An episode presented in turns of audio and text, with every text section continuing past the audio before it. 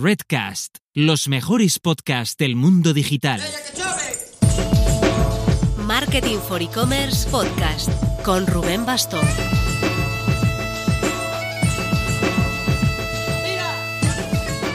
Hola marketers, empezamos marzo, así que ya está más cerca la primavera y nosotros estamos con la cabeza puesta en el jueves 11 de marzo que celebramos nuestro Next Attribution.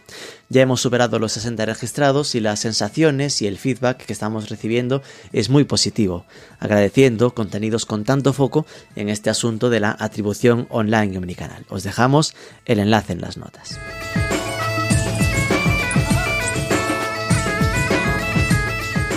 Esta semana ponemos el ojo en el audiovisual digital. Hace un mes más o menos publicamos un artículo sobre el nacimiento de Labellium Play, una agencia especializada en publicidad audiovisual online, y nos pareció interesante poner el foco sobre cómo se está trabajando esta parte concreta de la planificación digital. Que si YouTube y los que se le están subiendo las barbas, un Twitch o un TikTok, que si Spotify en la parte de audio y el movimiento que hay alrededor de los podcasts o de redes sociales nuevas como Clubhouse, que si la televisión conectada, que está creciendo muchísimo, se contrata en directo o vía compra programática, con pura orientación a branding o se puede trabajar el brand performance, este branding y orientación a resultados. De todo esto vamos a hablar con la directora de la Velium Play, Lucía González. Pero antes... Estrenamos mes y patrocinio. Muchas gracias a Connective por su apoyo al podcast de Marketing for E-Commerce. Por si no la conocéis, Connective, con dos Ns, es una herramienta española potentísima de automatización para e-commerce. Tenemos un vídeo explicando cómo funciona en nuestro YouTube. Os dejaremos el enlace en las notas. Pero en esencia es como un lienzo en blanco en el que puedes crear flujos de automatización, los workflows estos, del estilo de al mover el ratón para irse, enséñale este pop-up informativo. O si está más de 45 segundos en ficha de producto y después sigue navegando en otras páginas, que al día siguiente le llega un email en el que esté aquel producto. Está llena de posibilidades, incluso cruzando canales diferentes, para aumentar la conversión de tu tienda online.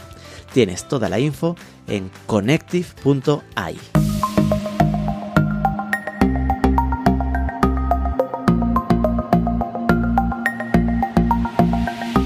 Lucía González, muy buenas. Hola, ¿qué tal, Rubén?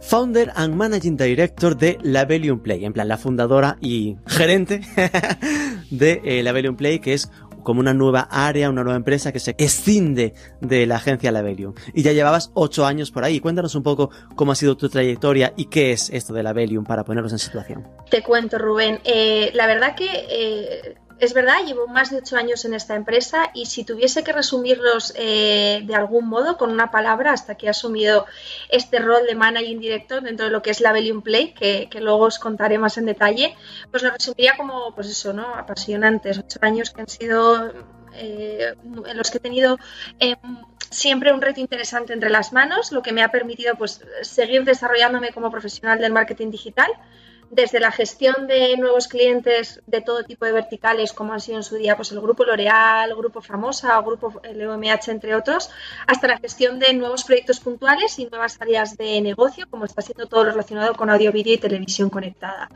Y bueno, empecé en 2012 como consultora junior y éramos muy pocos en España, poco a poco fuimos siendo más y gracias pues al apoyo constante y a la confianza de, grandes profesionales a mi lado, pues bueno, fui creciendo, mis responsabilidades fueron cambiando y fui conociendo todo lo que es el grupo Labelium hasta fundar lo que hoy es en día Labelium Play. Entonces, Labelium Play nace ahora. Esto, por lo que veo en su web, ofrece soluciones integrales de marketing digital con foco en audio, vídeo y televisión conectada a nivel internacional. Cuéntanos un poco eh, cuál es vuestro objetivo, ¿no? Bájamelo a la tierra, la Velium Play.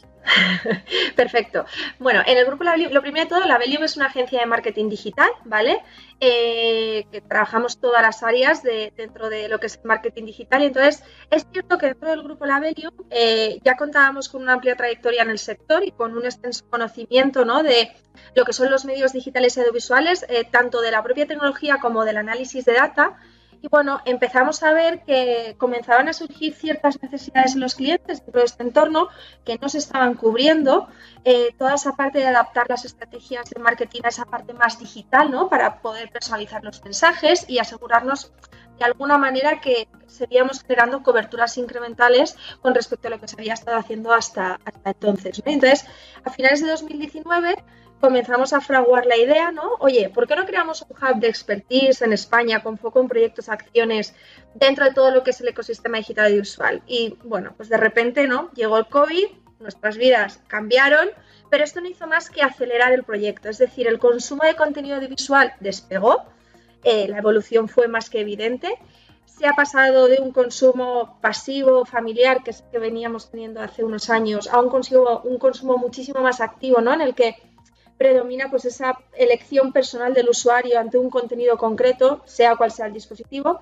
Y bueno, pues por todo ello decidimos dar un paso más fundando la Labellium Play. Entonces, ¿qué es la Labellium Play? ¿no? Después de todo este speech introductorio ¿no? de, ecosistema, ¿qué es la Labellium Play? Pues bueno, la Labellium Play es una nueva unidad a nivel eh, mundial dentro del grupo Labellium que tiene un objetivo súper claro, eh, responder a las necesidades de las marcas con soluciones totalmente integradas en cualquier plataforma del panorama digital audiovisual y con ello, por supuesto, ayudar a los anunciantes a que aceleren su negocio dentro de lo que es todo este segmento. O sea, al final, como decíamos, ofrecemos soluciones en tu end adaptadas a los objetivos de cada uno de los anunciantes eh, trabajamos con una escala real a nivel internacional porque el hub de expertise, pues como decíamos, está en España, pero damos servicio en todo el mundo. Y bueno, somos totalmente capaces de adaptarnos a los cambios del mercado, pues como por ejemplo el año pasado el COVID, ¿no? que eh, revoluciona absolutamente todo. Siempre, por supuesto, pues sacando el máximo partido de todas las oportunidades que tenemos. ¿Y cuál es la foto actual del, de la Play? ¿no? ¿Cuántos sois? ¿Qué tipo, tipo de clientes? No, diría cuántos, ¿no? En plan, ¿cómo estáis en esa parte? Vale, pues mira, actualmente eh, en España eh, estamos presentes en proyectos en verticales de, eh, pues, como por ejemplo telco, retail, beauty, banca, educación y seguros, entre otros, ¿vale? Y seguimos creciendo para dar servicio a nuevos clientes en otras áreas. Además, lo que estamos haciendo a día de hoy desde la Belium Play, desde este hub de expertise que está en España, estamos eh, llevando a todas las oficinas del grupo ese, ese conocimiento, ¿no? Eh, y ya contamos con proyectos activos en Estados Unidos, en Francia, en Reino Unido, en Italia, en numerosos países en todo el mundo. Además de esto, lo que estamos haciendo es creando alianzas estratégicas, eh, no solo a nivel local, sino también a nivel internacional, que nos van a permitir pues, seguir eh, cubriendo cualquier necesidad ¿no? que pueda surgir dentro de lo que es un anunciante. Y en cuanto a perfil de cliente, con el que solemos trabajar dentro de la Belium Play, o con el que queremos trabajar, por supuesto. Em, aunque es cierto que solemos trabajar con grandes anunciantes, también tenemos otros que igual son menos conocidos, pero que están totalmente abiertos a desarrollarse en este área y a, innovar ¿no? dentro de lo que son proyectos digitales audiovisuales. Para nosotros al final es igualmente retador el enfrentarnos a clientes que pueden estar en un estado de madurez digital más emergente a clientes que están súper avanzados ¿no? en este sentido y que, bueno, pues que tienen un nivel de sofisticación más alto, sea cual sea eh, su tipología. Vale, con lo cual me quedo que a priori eh, suelen ser clientes grandes, eh, supongo que también arrasado por el posicionamiento de la Velium, que os vengan clientes de, fuera porque por ese posicionamiento que ya tiene la Velium a nivel internacional, pero y sois como la parte especializada en todo este tema de audiovisual, ¿no? Efectivamente, eso es. Justo. Pues vamos al, al, meollo, a la pregunta del título que sería ¿Cómo sacamos el máximo partido a día de hoy a la publicidad audiovisual en la red? ¿no? ¿Cuál sería el mapa actual principal de actores? Pues mira, bueno, esto es muy variado, ¿vale? Entonces, eh, primero, para, para sacar el, el, máximo partido a esa publicidad audiovisual, ¿vale? Para nosotros hay cuatro puntos súper importantes, ¿vale? O sea, en primer lugar, la innovación, en segundo lugar, las audiencias, en tercer lugar, la creatividad y por último, la medición, ¿vale? O sea, al final, hablando más de innovación, ¿no? Creemos que dentro de este entorno es fundamental que nos podamos diferenciar de la competencia a través de formatos y funcionalidades lo más pioneras posibles, siempre para sorprender, por supuesto, pues al, usuario, captar su atención y, por supuesto, retenerlo, ¿no? Fidelizarlo. En cuanto a audiencias, es muy importante empezar a adoptar estrategias basadas más en first party data y empezar a abandonar toda esta parte de los datos de tercero, porque nos estamos moviendo ¿no? hacia ese mundo sin cookies, que cada vez está ya más cerca. Y luego, pues, en cuanto a creatividad, eh, al final, pues, el mensaje y el aspecto visual y sonoro mm, juegan un papel fundamental. Eh, o sea, al final es con lo que nuestro target se va a quedar en la cabeza Y bueno, y por último, toda la parte de medición, ¿no? O sea, al final todo hay que medirlo correctamente, esto es fundamental para poder ver realmente cómo todas estas estrategias de un ecosistema tan innovador, tan de impacto, tan de, visibilidad, ¿no? Están impactando de manera real en, los objetivos de negocio de, cualquier anunciante. Y en cuanto al mapa de principales actores, bueno, pues tenemos la parte de audio, tenemos la parte de Connected TV, tenemos la parte de, de vídeo. Pues bueno, dentro de audio, pues el, rey, ¿no? Spotify, siempre es que se nos viene a la mente. Pero bueno, también hay otros muchos más, como puede ser, por ejemplo, Deezer, que también es, clave en este sentido. Y luego no hay que dejar de lado toda esta parte de audio programática em, con medios clave dentro de este panorama de la radio, como puede ser, por ejemplo, el grupo Prism. ¿vale? Luego tienes la parte de televisión conectada, que al final es aparecer en dispositivos concretos, ¿no? Con, eh, en una audiencia muy afín a lo que es tu marca. Esto está pisando muy fuerte con players como puede ser, por ejemplo, pues Rakuten, Roku, toda esa parte de Fire TV, toda esa parte de Apple TV, incluso a través de eh, toda esa otra parte dentro de todo lo que es la Advanced TV, ¿no? que es Programmatic TV, que es eh, poder aparecer en contenido concreto de televisión a través de cualquier dispositivo, ya sea televisión Smart TV, perdón, ya sea Smart TV, ya sea eh, mobile, tablet o PC. Luego el entorno de vídeo que eh, no es, o sea, que es muy extenso, ¿no? Y bueno, pues viene de la mano de plataformas como YouTube, Twitch, que está petándolo, TikTok, Instagram y bueno, todo aquello que también nos va a permitir salir en contenido como más editorial, con formatos auto-stream a través de plataformas pues como puede ser Kids o como puede ser Show Heroes, que acaba de surgir aquí en España, o como puede ser pues, Sublime, San Media, etcétera. Entonces, bueno, en realidad el mapa es como muy variado, pero si lo piensas, los actores principales, pues al final son eh, siete, realmente dentro de todo lo que es el ecosistema digital audiovisual, donde más eh, usuarios puedes encontrar, ¿no? más riqueza de, de audiencias en este sentido y donde más lejos vas a poder llegar. Es decir, que pensando en esa estrategia first party data, ¿no? De datas de primer, de primer nivel, pues serán esos siete grandes que entiendo que te refieres a Facebook y alrededores, Google, YouTube y alrededores, eh, Spotify en la parte de audio, Rakuten supongo que en la parte de Connected TV, eh, ay, ahora me tengo una curiosidad de cuáles son los siete.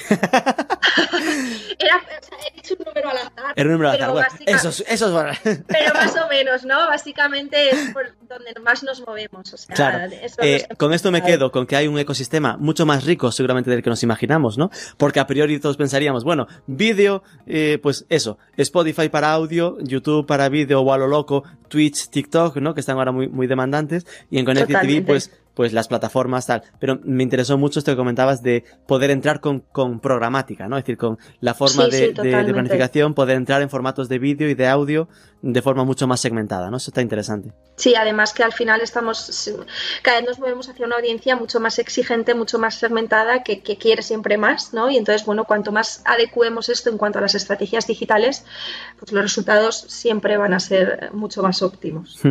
¿Qué tipo de vídeo, ¿no? Centrándonos en la parte al principio más de, más de vídeo, suele ser el que mejor funciona? Pues mira, eh, aquí realmente lo que estamos viendo eh, dentro de este entorno de vídeo es el formato in-stream enfocado a todo lo que es eh, acción, ¿no? Es decir, toda esa parte de brand performance, donde mezclamos branding y performance, con ese objetivo dual de visibilidad y generar acción, es lo que más reclamo está teniendo, ¿vale? Al final, como decíamos antes, ¿no? si lo pensamos bien, la evolución lógica es la de personalizar estrategias, acciones, personalizar formatos, eh, siempre a la audiencia específica a la que nos queremos dirigir, es decir, teniendo en cuenta pues la geolocalización de los usuarios, la edad, los intereses, si conocen el producto en cuestión.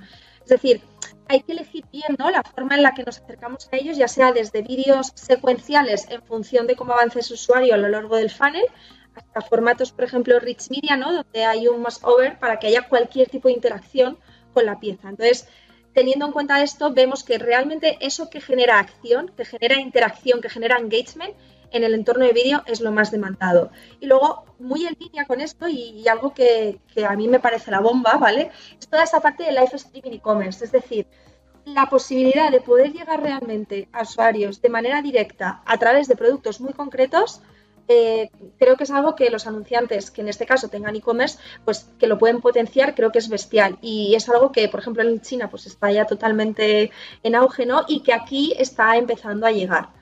Luego, bueno, dentro de ese entorno de vídeo, creo que hay un nicho que eh, tiene más que ver con la parte de televisión conectada, ¿no? que es con esa parte más de innovación, de seguir ampliando el alcance de usuarios únicos dentro de cualquier estrategia ¿no? de, de marketing digital. Vale, eh, voy a tener que traducirte mucho, o que nos traduzcas, porque hay mucho, mucha jerga por aquí, ¿no? Al principio dijiste lo de in-stream eh, vídeos, in-stream entiendo que son los vídeos que se cuelan en el espacio que ocupa el, el vídeo que está viendo el usuario habitualmente, ¿no?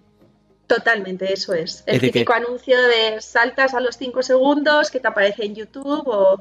Es decir, que como alternativa a formatos de vídeo que igual están en un espacio de banner, digamos, en el que en vez de un GIF se está eh, gestionando un, vídeo, pues que esté dentro de lo que está viendo el usuario, que los pre-rolls, ¿no? Los que se van el, antes de reproducirse. Vale. Eso es. Eh, aquí metías lo de live streaming e-commerce eh, y esto por aquí aún está muy en, bragas, iba a decir, hablando. Efectivamente. Eh, o sea, yo he dicho que en China estaba en auge y que aquí parecía que estaba empezando a llegar. Pero... que, hay que hay que estar atentos porque está por está a Totalmente, está a punto. O sea, yo es una cosa que de verdad que estoy muy encima de esto. El otro día estaba hablando con una, con una de las account managers de, Google y era como, por favor, o sea, en cuanto llegue a YouTube, o sea, por favor, quiero saber esto. Sí, es que están, están todos como, como anunciando que firman acuerdos de Shopify, acuerdos de hacer pagos con YouTube, no sé qué, pero estamos esperando a que se vea, ¿no? En plan de yo lo que quiero es tener un vídeo que me ponga el botón de comprar y que se pueda comprar directamente, ¿no? Que esto es lo que no acaba de llegar. Efectivamente, tal cual, o sea, es así. De hecho, leí una noticia en, en, vuestra web, eh, una marca que se llama Lagam. Lagam. Que. No sé cómo has dicho, no sé cómo se llama. La, Lagam, vale, perdón. que no me oigas. Viene del noruego. Sí, sí, es una historia un poco extraña. Pero justo estaba leyendo esto aquí con eh, la tecnología de LifeScape que estábamos investigando mm. eh, estas semanas. Eh, bueno, pues lo han podido hacer, ¿no? Entonces, bueno, estamos ahí. toda esta parte a mí me parece súper innovadora y creo que es muy retadora para los. Sí, nosotros también estuvimos muy atentos a eso, ¿no? Porque era como la primera prueba que conocíamos de este tema. Pero es curioso porque, por ejemplo, estos encontraron una tecnología que les permitía, ¿no? Emitir y que debajo tenías como los botones para las ofertas y tal. Y su lectura fue eh, que las compras empezaron al acabar el live streaming. Es decir, que la gente primero lo consumió y después compró, es decir, comprar las hubo, pero después se pasaron a Twitch. y, que notaron que, que no era diferencial la plataforma, que lo diferencial era el engagement que generaban con la comunidad, ¿no? Como era después. Pues se pasaron a Twitch, están contentísimos, sin esa necesidad de la plataforma directa con la conversión, ¿no? Con lo cual a veces parece que nos obsesionamos con, con la técnica y mira, eh, la, la, clave está en lo de siempre, ¿no? En conectar con, con, la gente. O sea, yo creo que aquí es, es toda la parte más de, de, de, eso, de cómo lo narres, ¿no? De cómo des el mensaje. O sea, creo que es fundamental, muy relacionado con el contenido, lógicamente. Y hablando del contenido, eh, ¿cuál sería, ¿no? El tipo de contenido que, que mejor suele funcionar en, de vuestra experiencia? Pues mira, esto, eh, como decía antes, Mm, nos encontramos cada vez más en ese mundo ¿no? de, sociedad exigente muy segmentada y aquí es donde la narrativa de las marcas hace y hará la diferencia. Y todo lo que sea narrativo, ya se entienda desde el punto de vista del enganche o desde el punto de vista de la continuidad, es lo que, bajo mi punto de vista, va a seguir estando en auge y seguirá siendo así. O sea, si nos remontamos unos años atrás, por ejemplo, ¿no? pues la narrativa eh, que todo el mundo tenía en su cabeza, pues libros, películas, series, ¿no? Y bueno, boom, boom. Eh, hemos visto reflejado en plataformas como Netflix, HBO, eh, Disney Plus, es decir, todas estas plataformas, ¿no? Que han surgido, donde podemos ver todas estas, estas series, ¿no?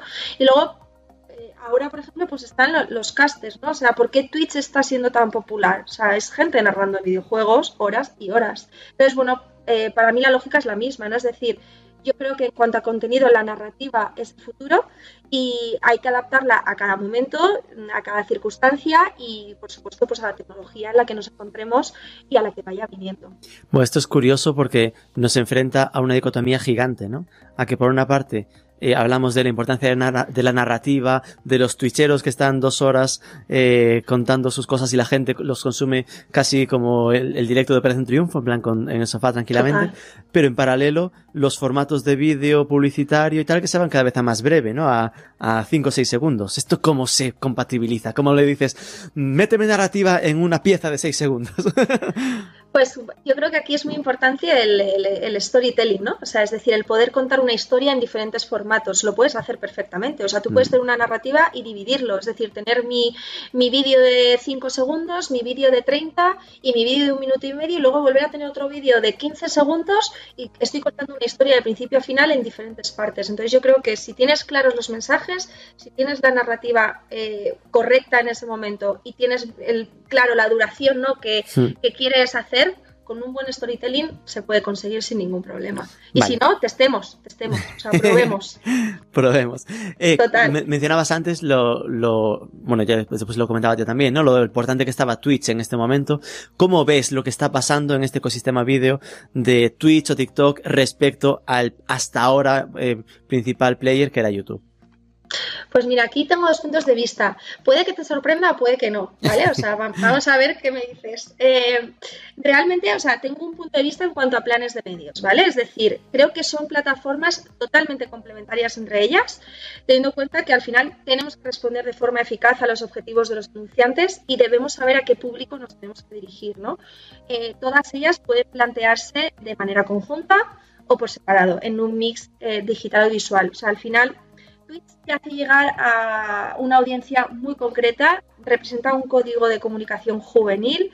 TikTok pues te permite llegar a usuarios que saben lo que les gusta, lo que no les gusta, defienden sus valores, se muestran como tal, siguen a marcas que representan esos valores de vida que, ellos tienen. Y bueno, YouTube al final sigue teniendo una gran cantidad súper variada de usuarios, ¿no? Que te permite pues llegar a audiencias de todo tipo y de gran riqueza a la hora de plantear estrategias para, para lo que son nuestros clientes, ¿no? Y, al final, pues bueno, cada uno cuenta con formatos distintos que, bueno, que pueden generar un gran impacto en los objetivos de negocio de los anunciantes en función del momento en el que estés dentro de lo que es el consumer journey de, un usuario. Entonces, en cuanto a planes de medios, para mí creo que son totalmente complementarias, ¿vale? Y luego, más en la parte de contenido, que es el otro punto de vista que tengo, aquí, o sea, realmente, si lo piensas, es como durante mucho tiempo hemos tenido televisión, Ahora tenemos YouTube con contenido eh, a demanda, ¿no? Tenemos TikTok con vídeos cortos, creativos, de humor, con retos. Y de repente, bueno, pues ha llegado Twitch, ¿no? Eh, trascendiendo a otros géneros, otros formatos, donde eh, se mezcla más ese carácter, o sea, ese, ese contenido de carácter informativo, ¿no? Con entretenimiento en directo. Y bueno, yo creo que esto es una evolución súper rápida, muy grande y que creo que está generando una cuota de mercado bestial dentro de este entorno y por supuesto todo muy relacionado con la evolución de la tecnología que comentaba antes.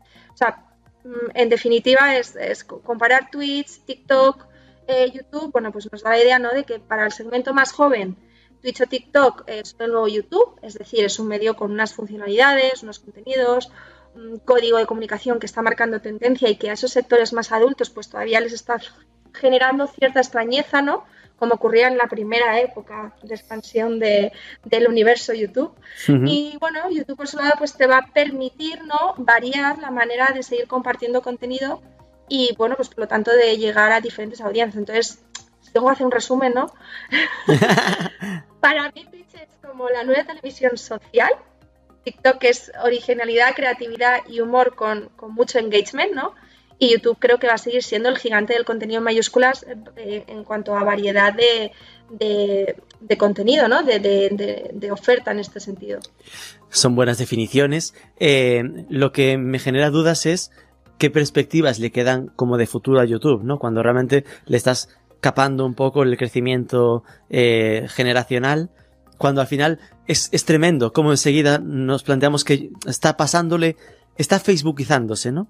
Se está quedando esa sensación de, bueno, para los mayores, los, los, los mayores están en, en, en, Facebook, están en YouTube, pero lo, la moda, lo interesante, lo llamativo, es de que esto puede hacer un efecto arrastre casi de abandono por YouTube. Hablamos de mayores, pero si nos ponemos a pensar... Exagero, ¿eh? Más de 25. Claro, claro. es decir, al final tú en Twitch y TikTok te estás encontrando usuarios de 16 a partir de 16 años. Hmm. De hecho, leí hace poco que en Twitch, si no me equivoco, ¿vale?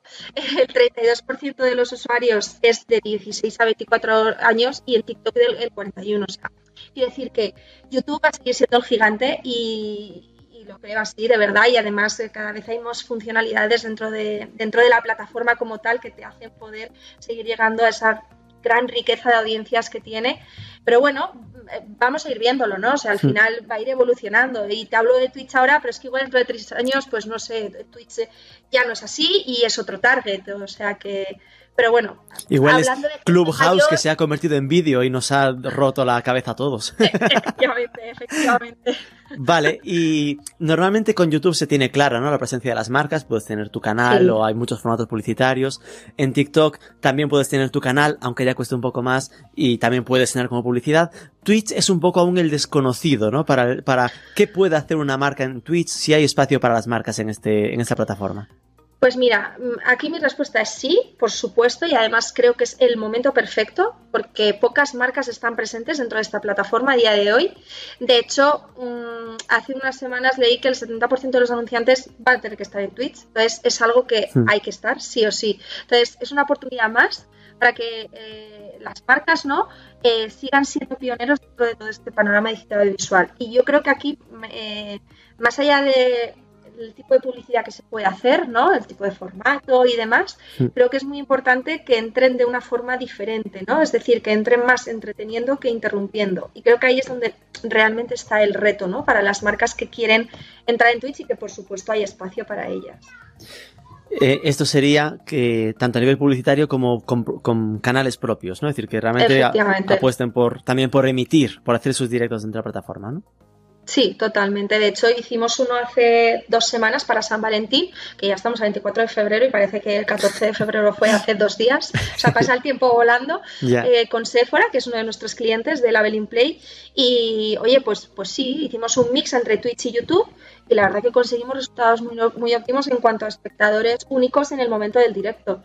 Hmm. O sea que, por supuesto, y sea cual sea la tipología, ¿eh? o sea, es decir, que no nos centremos en, eh, como es una plataforma de gamers, ¿no? O sea, que no nos centremos en eso, que hay muchísima variedad de usuarios y que, y que realmente podemos llegar a nuestro target. Me parece interesante porque igual que eh, hasta hace muy poco aún estaba muy estereotipado lo de TikTok, que TikTok eran adolescentes bailando, y es como, no mira, TikTok hace mucho que dio este salto y ya está más en creatividad, humor y gente más mayor de lo que de puro adolescente. Y familia, o sea, muchos retos en familia, ¿no? Es lo que vemos también en TikTok. Eh, pues que Twitch está pasando un poco lo mismo, ¿no? Empezó como gamer, pero ya hay un poco de todo, es decir, que ya se ha visto ahí, hay, hay campo nosotros hemos hecho emisiones de marketing digital eh, eh, en, en, Twitch. Eh, ahora está Itziar Ultra, que me encanta lo que está haciendo también con, con, sus directos de, de, dudas y tal. Es decir, que en cualquier vertical puedes meter un poco la, la patita, ¿no? En esta parte de Twitch. Totalmente. ¿Cuáles dirías que son los errores más comunes que cometen las marcas al aproximarse al, al mundo audiovisual?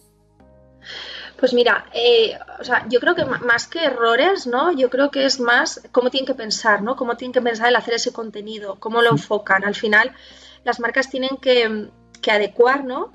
Todo lo que hagan a la audiencia a la que se dirigen, a los dispositivos y a las plataformas. No es lo mismo, como decíamos antes, mostrar un contenido en YouTube que mostrar un contenido en TikTok que mostrar un contenido en Twitch, por ejemplo, ¿vale? Entonces, la narrativa aquí es muy importante, hay que saber dar los mensajes correctos en el momento oportuno a la audiencia perfecta. y bueno, pues al final, si tienen dudas de si están cometiendo un error o no en ese sentido, nuestra recomendación siempre va a ser que testemos, que testemos con varias creatividades, que veamos qué es lo que tiene buenos resultados y, por consiguiente, ¿no? pues qué es lo que enamora y engancha a los usuarios. Muchas veces nos ha pasado eh, cuando ha habido campañas de tele y a la vez de digital, que teníamos varios spots, no sabíamos eh, cuál podríamos utilizar en televisión, cuál podríamos utilizar en digital, no sabíamos si utilizar el de 30, el de 20, el de 40.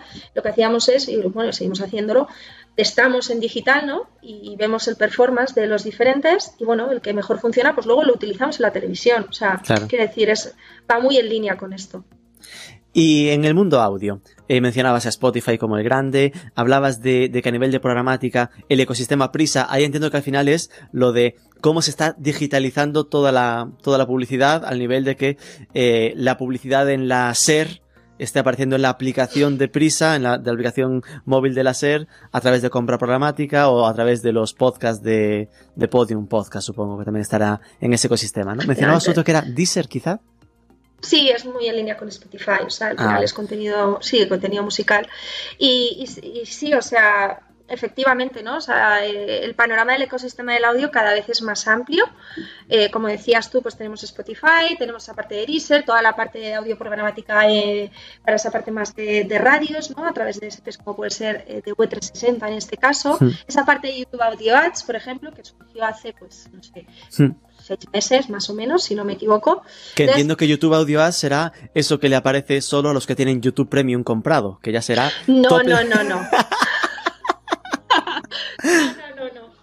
Te puede, suele aparecer en contenido de música, ¿vale? Cuando la gente está ah, escuchando contenido de música. Pero también aparece a veces en contenido, por ejemplo, como la resistencia. Entonces, realmente es un, algo así porque es un, un, sí, sí, audio, oído. ¿no? exacto.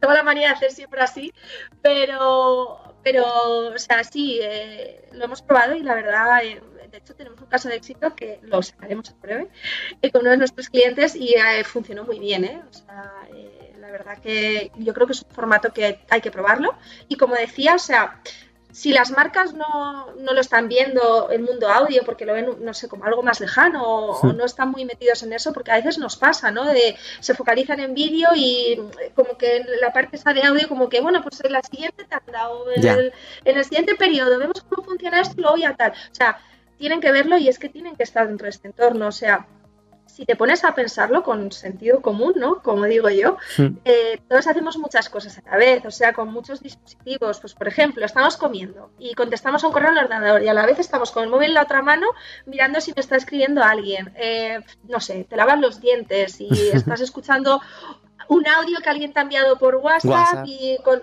eh, la televisión de fondo o a mí muchas veces me pasa, estoy en el sofá viendo la tele, tengo el móvil en mi mano, estoy viendo a la vez como una serie en el móvil y es como... Eh, no sé, o sea, quiero decir, lo que nos damos cuenta con esto es que el tiempo apremia, ¿no? Y que, y que no hay tiempo para hacer solo una cosa a la vez a día de hoy. O sea, ya entonces aquí el medio que más nos permite hacer cosas es el audio. Acabo de, imaginarme un futuro formato de publicidad en audio que será el pre-roll de audios de WhatsApp. Mark Zuckerberg te la regalo. Escúchame, Rubén, puede llegar, ¿eh? Anótatelo y luego tú te coges todos los derechos. Madre mía. Eh, aquí entiendo que también hay un componente muy en tendencia, ¿no? Que es todo el mundo del podcasting que está empujado por las, los programas, lo que hablamos de la SER, ¿no? Pues el Nadie Sabe Nada, todos estos, que, que al final a nivel cualquier plataforma de podcast lo, lo petan bastante. Eh, y en este ecosistema que está muy vivo, Spotify apostando fuerte, Amazon prometiendo también inversiones, y de repente aparece Clubhouse, ¿no? Que mencionábamos antes. ¿Cómo ves esta, esta plataforma? ¿Cuál es tu visión? ¿Estás dentro? sí, sí, sí, por supuesto. Y os sigo, ¿eh? Que lo sepáis, o sea, estoy ahí a tope. Pero Aquí entiendo que aún no hay opciones publicitarias, pero no sé si le ves potencial o. Sí, o sea, a ver, vamos a ver. Aquí mi, punto de vista es, em, a ver, la plataforma a mí me gusta mucho, me parece que es súper interesante, eh, cuentas con una gran versatilidad de contenidos, ¿no? Y puedes meterte en la, sala que, tú quieras, ¿no? Para escuchar lo que más te, mm. te, apetezca en ese momento. Y yo creo que llega en el momento perfecto, o sea, cuando los podcasts, como tú bien decías, y todo ese formato de audio en general, pues están en la cresta de la ola. Entonces, creo que es un contenido espontáneo, es un contenido abierto, te permite hacer cosas en huecos de tu vida que, como decía antes, con otras plataformas no podrías. Y bueno, creo que sigue teniendo toda esa parte de candidez que otras plataformas ya no tienen. Entonces, para mí es como el Twitch, eh, Twitch es el, el, Twitch de vídeo, pues el Twitch de audio. ¿vale? Por audio. sí, por decirlo de alguna manera. Entonces, bueno, es una incógnita saber cómo sus eh, magníficos creadores no van a monetizar la plataforma. Yo creo que va a llegar en algún momento. Y al igual que en Twitch, em, las marcas deben entrar, pero deben entrar sin que se note que están haciendo publicidad. O sea, es como, es decir, hacer publicidad sin que huela publicidad, ¿no? Muy en línea con esa lógica que comentaba antes de. Lo de la narrativa. Sí, o sea, es que al final, o sea, independientemente de la duración, ¿no? O sea, creo que con un buen mensaje es que vas a calar a los usuarios, o sea, eh, van a prestarte la atención que tú necesitas y lo, se puede ver luego en la retención de audiencia. Por visualizarlo, ¿no? Veo en tu web que habéis trabajado con eh, marcas, bueno, ya mencionas tú a Sephora, está Pepefon, Bankia. Cuéntame algún ejemplo, ¿no? Algo que hayas hecho con estos objetivos, estrategias o lo, que hayas pues conseguido con alguna. Eh, con la Belly, o sea, en la Belly trabajamos con Sephora, con Pepefon, con Bankia y, la verdad que, muy bien, o sea, hemos hecho muchas cosas innovadoras con ellas en los últimos años dentro de todo este entorno eh, y eso, quieras o no, pues oye, eh, es muy guay, ¿no? Poder trabajar con clientes que realmente puedes probar todo tipo de cosas y que luego al final los resultados son óptimos, pues oye, todo genial. Entonces, eh, con primero un poco más grano, eh, lo que hicimos aquí, eh, YouTube, hemos conseguido que se convierta en un generador de negocio incremental clave para, para Sephora España gracias a formatos de Brandforma, ¿no? Ese formato que comentaba al principio que son los más demandados, los que más reclamo tienen, pues con el formato True for Action que tiene su objetivo dual de generar visibilidad y generar en este caso ventas, que es como lo enfocamos, y con una beta que se llama Fabolats, que es una beta que te permite incluir ciertos productos que tú quieras destacar eh, en un desplegable cuando el vídeo aparece en un vídeo eh, al usuario concreto. Entonces, esto lo que nos permitió fue pues, incrementar el ROAS en más 500% eh, versus cuando el formato True for Action no llevaba la beta, por ejemplo. ¿vale? Entonces, bueno, todo esto luego también vimos como espera, espera, espera. Antes de que se me mueran los oyentes. Después sigues, pero TrueView for Action serían los formatos en los que YouTube solo pagas si el usuario se ve eh, mínimo 30 segundos, o si dura menos, se lo ve todo, o si clica antes. Efectivamente. Formato, esto es el TrueView, que antes era TrueView a secas, pero ya le han metido el Action, que es como tú dices. sigue existiendo, ¿eh? O sea, tenemos muchos formatos de TrueView. no, digo que, ahora esta opción de For Action, en plan, orientada a, la acción, a que cliquen, y aquí combináis con Sopa o que serían anuncios comprable, supongo que etiquetáis producto, ¿no? En esa parte. Sí, es decir, lo que hacemos es que dentro del, anuncio, ¿vale? Cuando aparece el vídeo y que te aparece el call to action, tienes un desplegable que te, si lo despliegas, pues te aparecen hasta cinco productos, ¿vale? Puedes meter diez, pero aparecen hasta cinco. Son productos que pueden aparecer en el vídeo o no, o sea, puedes elegir los que tú quieras y hmm. directamente te redirigen a la web. Entonces es una forma como más fácil, ¿no? O sea, al final estás llegando al consumidor en casa de manera súper visual. Entonces, esto lo, lo que dijo, por si os habéis perdido y la estáis estudiando es, aumenta mucho el ROAS, que es el Return on Advertising Spend, en plan, el métrica de cuánto he ganado respecto a lo que he gastado específicamente en la campaña, que es una métrica muy habitual en estos temas orientados a performance, con lo cual es un gran ejemplo de brandformance, que era la mezcla entre el branding y el performance, en plan, entre las acciones de marca con acciones orientadas a resultados. Ya puedes continuar. es para Sephora. Luego tenemos Pepefon, que Pepefon aquí también utilizamos el formato True for Action, lo que también nos permitió, ¿no? YouTube eh, fue palanca, ¿no? De generar impacto y negocio incremental en este sentido, pero con un objetivo de leads, ¿vale? Eh, aquí también metimos eh, campañas de YouTube Audio Ads, por ejemplo, que también nos han traído todo ese, impacto, ¿no? inicial de pues, poder seguir nutriendo todas las audiencias para el resto del funnel. Y luego Bankia, en el caso de Bankia, que llevamos trabajando con Bankia también muchos años, em, en los últimos años de, uy, en los últimos años, en los últimos meses del año pasado, eh, Bankia decidió unirse a esta aceleración digital audiovisual con campañas de Connectivity. Entonces, tenemos una selección de publishers en este caso, ¿vale? A través del DSP de a través de DV360, donde eh, hicimos campañas de Connectivity con eh, datos muy óptimos, eh, viabilities de más 90%, porque siempre hay alguien ¿no? que apaga la tele o cierra el anuncio, ¿vale? Entonces es 90%, nunca va a ser el 100%. Pero con datos muy buenos. Y esto que nos permitió ver realmente cómo eran esas audiencias, ¿no? cómo, cómo, era el tipo de usuario que veía estos anuncios para luego poder utilizarlas en estas fases más de mid y lower funnel. Ok, este era de Connected TV, es decir, de Smart TVs y toda esta parte, lo hacíais a través de DSPs, que son estas eh, softwares para trabajar la compra programática. ha mencionado DV360, que es el, el DSP, la herramienta de compra programática de Google.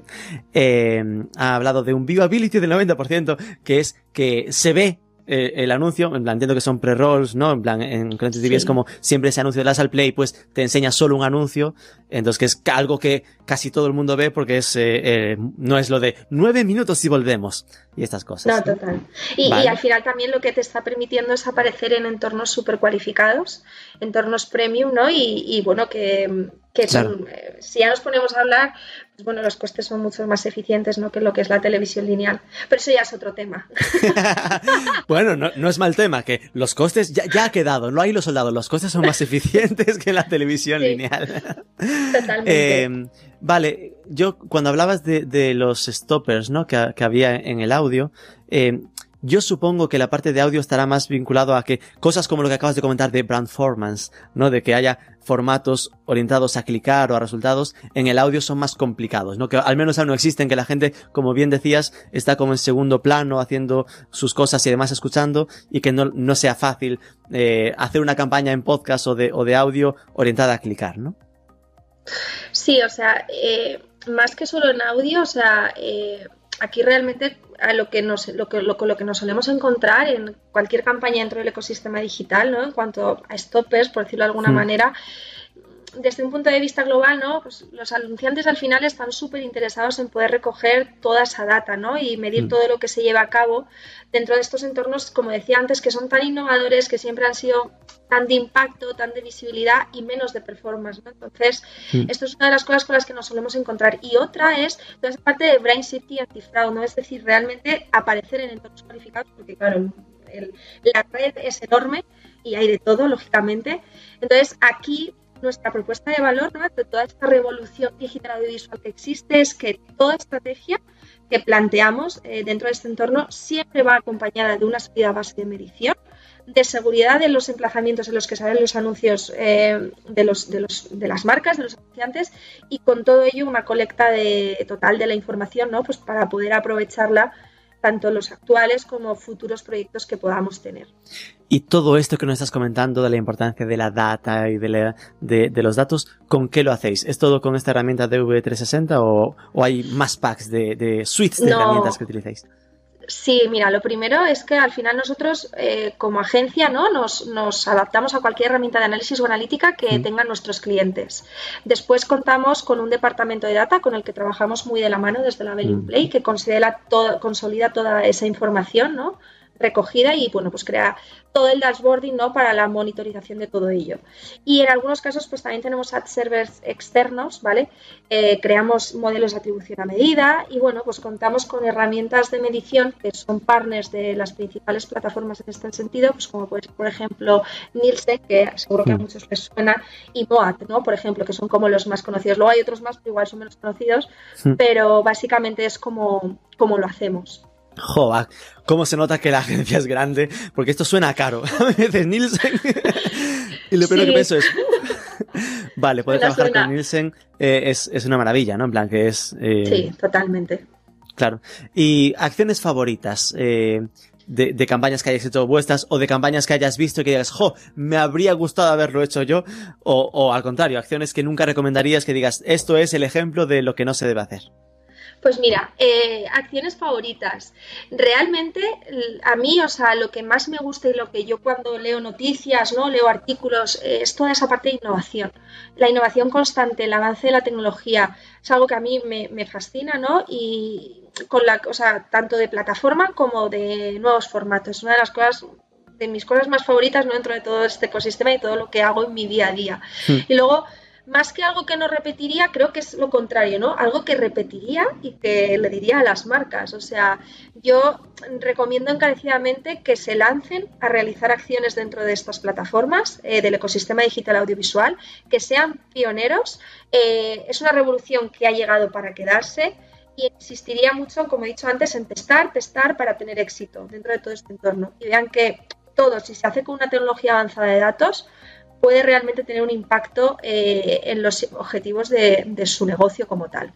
Es que entiendo que además con clientes grandes como los que, como los que movéis, no estoy pensando ahora en Bankia, que estaréis viviendo mucha tra traslación, ¿no? De, de, un presupuesto que se va moviendo de offline a online, ¿no? Que, que, al final van encontrando van notando cómo el público que antes intentaban captar por televisión tradicional, ahora se les está moviendo a verlo desde Movistar Plus o desde la, la Connected TV, ¿no? Esto lo, lo vais, lo medís de algún modo, es decir, habéis notado, eh, pues, sí, totalmente.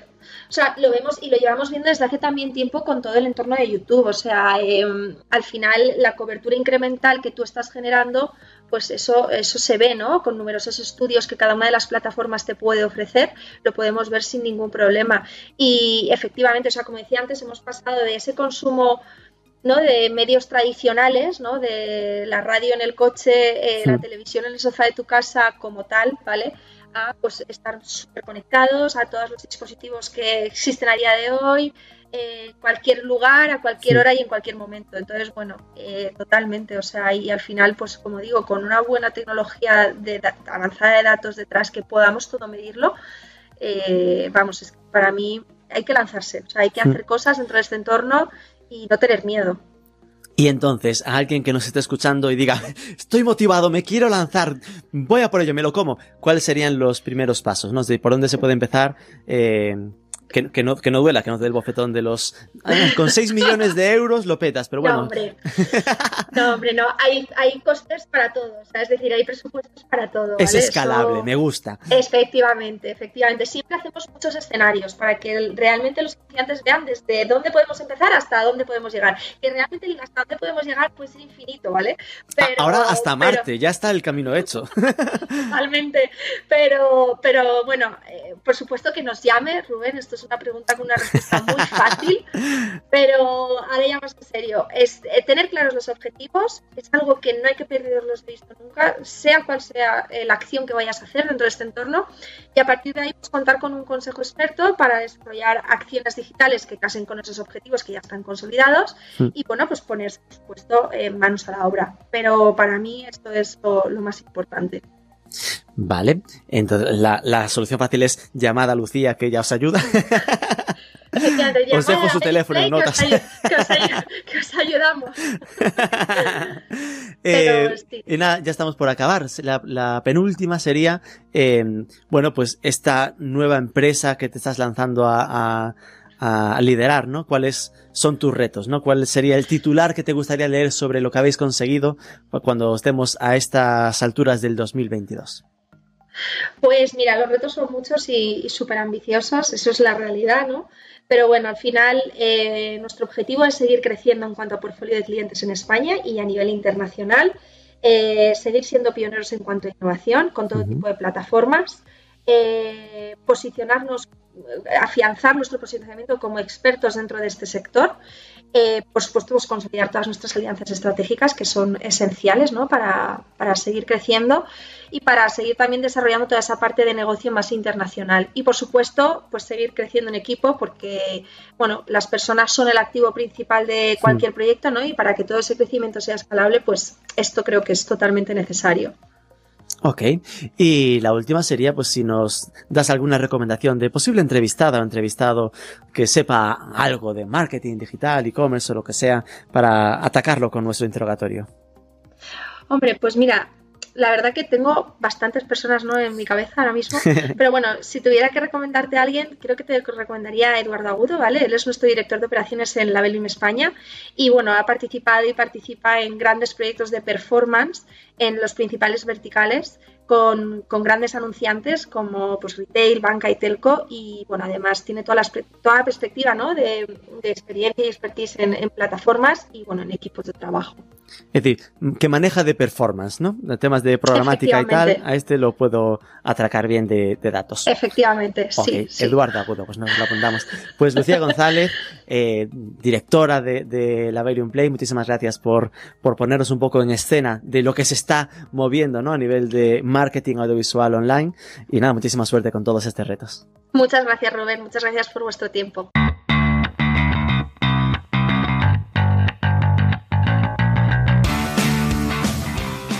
Queda claro que hay un campo tremendo por explotar en la publicidad en formato vídeo en Internet, con esta filosofía de lo mismo que sería en televisión, pero con el potencial tanto de segmentar mejor, a priori, como de captar la data de los que impactemos y poder hacer campañas complementarias de retargeting o lookalikes, campañas al final de otras acciones digitales más cercanas al momento de compra. Si has llegado hasta aquí, déjanos un like, un comentario en ebooks, una review en Apple Podcast, compártela por redes sociales. Sobre todo suscríbete que es gratis y nos escuchamos el próximo lunes.